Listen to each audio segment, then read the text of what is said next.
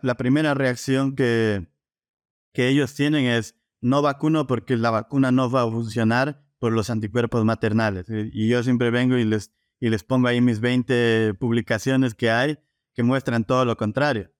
Le dicen, no te preocupes por los anticuerpos maternales. De hecho, tener anticuerpos maternales y incluso inmunidad celular, que la cerda también le pasa, a los lechones es beneficioso. Potencia tu vacuna. Entonces estás ganando por dos lados. El primer lado es que tu cerdo está más protegido hacia el sitio 2.